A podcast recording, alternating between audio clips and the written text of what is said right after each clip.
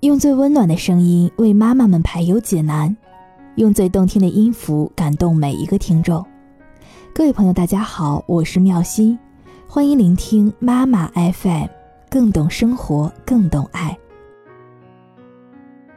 今天要为你分享的文章的题目叫做《成绩再好，没有教养的孩子能走多远》。前几天。正在水池边专心看金鱼的女儿，被一个小男孩当着我的面差点推下去，吓得我一身冷汗。我没有忍住，当即斥责了那个男孩。男孩的奶奶立刻冲过来朝我叫嚣：“孩子之间的事儿，你大人怎么能插手呢？再说了，这小丫头不是也没掉下去吗？”我插手自然是看到了这个孩子是故意的。这个顽劣的男孩六岁。按说已经到了懂事的年龄了，但是他的性格古怪善变且有暴力倾向。女儿在一岁半的时候，我带她去楼下散步，偶遇了这个熊孩子。他冷不丁的拿起手里的玩具向我女儿来砸，女儿疼得哇哇大哭。他的奶奶推搪道：“小孩子还不懂事儿，长大点就好了。”可是转眼四年过去了，这个男孩没有任何的变化。总是出了点纰漏，就让奶奶来收拾残局。可奶奶仍然是笑着说出同样的台词：“长大点就好了。”小区里的妈妈也总是会讨论，在小区游乐场遇到这对祖孙，恨不得绕道而行，因为实在不知道会不会又伤到自己的孩子。但不可否认的是，这个小男孩懂得很多。在我的女儿刚刚认识数字的时候。她已经开始学习算术了，在女儿还不认得几个字的时候，她已经会写字了。所以她的奶奶也总是显摆她的孙子有多优秀，好像动手打人欺凌霸道都是理所当然的。但是我总是在家里的阳台上听到她的爸爸大声的呵斥她，还有她小声隐忍的哭声。他们家里总是以这样暴力的方式来教育他的学习。却忽略了他做人的重要性。后来听说有一个孩子的眼睛被这个男孩抓破了，去医院里包扎起来。对方来家里找他们闹事儿，而他们家和对方家对打起来。原因是他们觉得自己家的儿子的行为没有任何的问题，拒绝赔偿。对方气急败坏，本来就不是冲着赔偿来的，只是想讨声道歉。也希望男孩子的父母能够好好的管教孩子。然而他们家的态度就是：教育值什么钱呀？学习好比什么都重要。忽然感叹，现在的孩子看起来成熟的太早，其实成熟的很晚。不懂得为人处事，自私自利、独立专制，不懂得基本礼仪，毫无教养可言。这一切都与父母的教育有非常重要的关系。每天去上各种的辅导班，真的没有空去教孩子基本的做人的道理吗？就像是这个男孩子的父亲，他以暴力的方式来逼孩子学习，孩子便会以同样暴力的方式来宣泄自己的情绪。我们总是在高谈阔论孩子的纯真善良。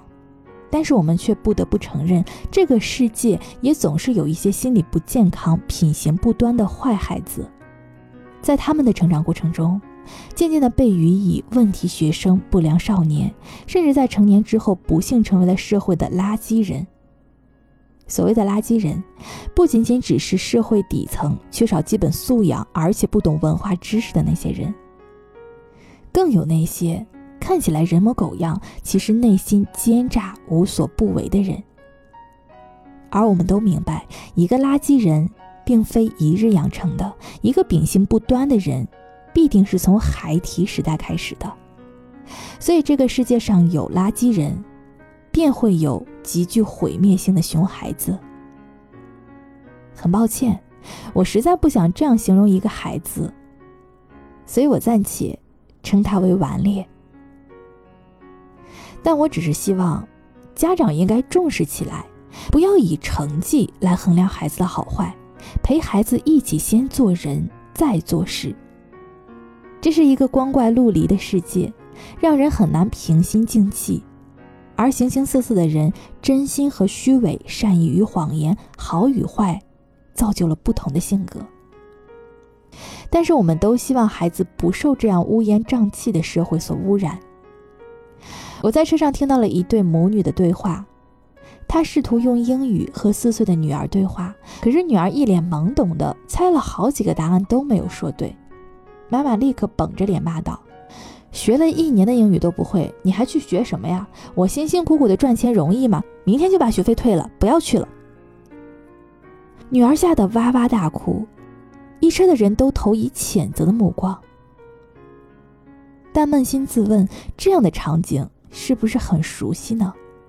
我们总是带着怨气对待孩子，我们总会让孩子觉得欠了我们似的，所以什么都不会就是不孝。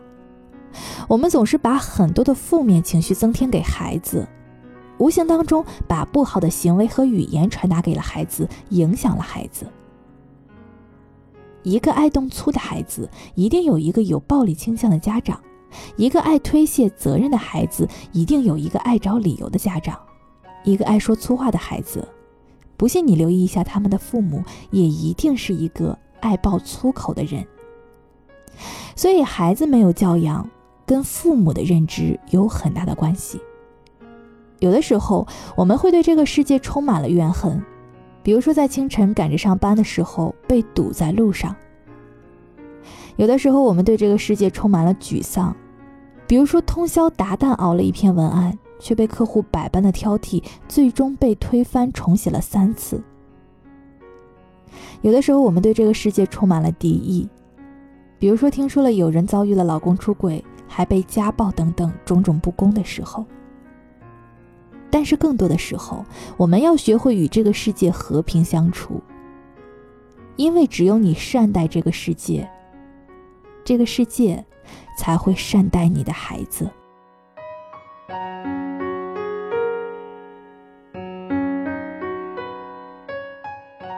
妈妈 FM，感谢您的收听。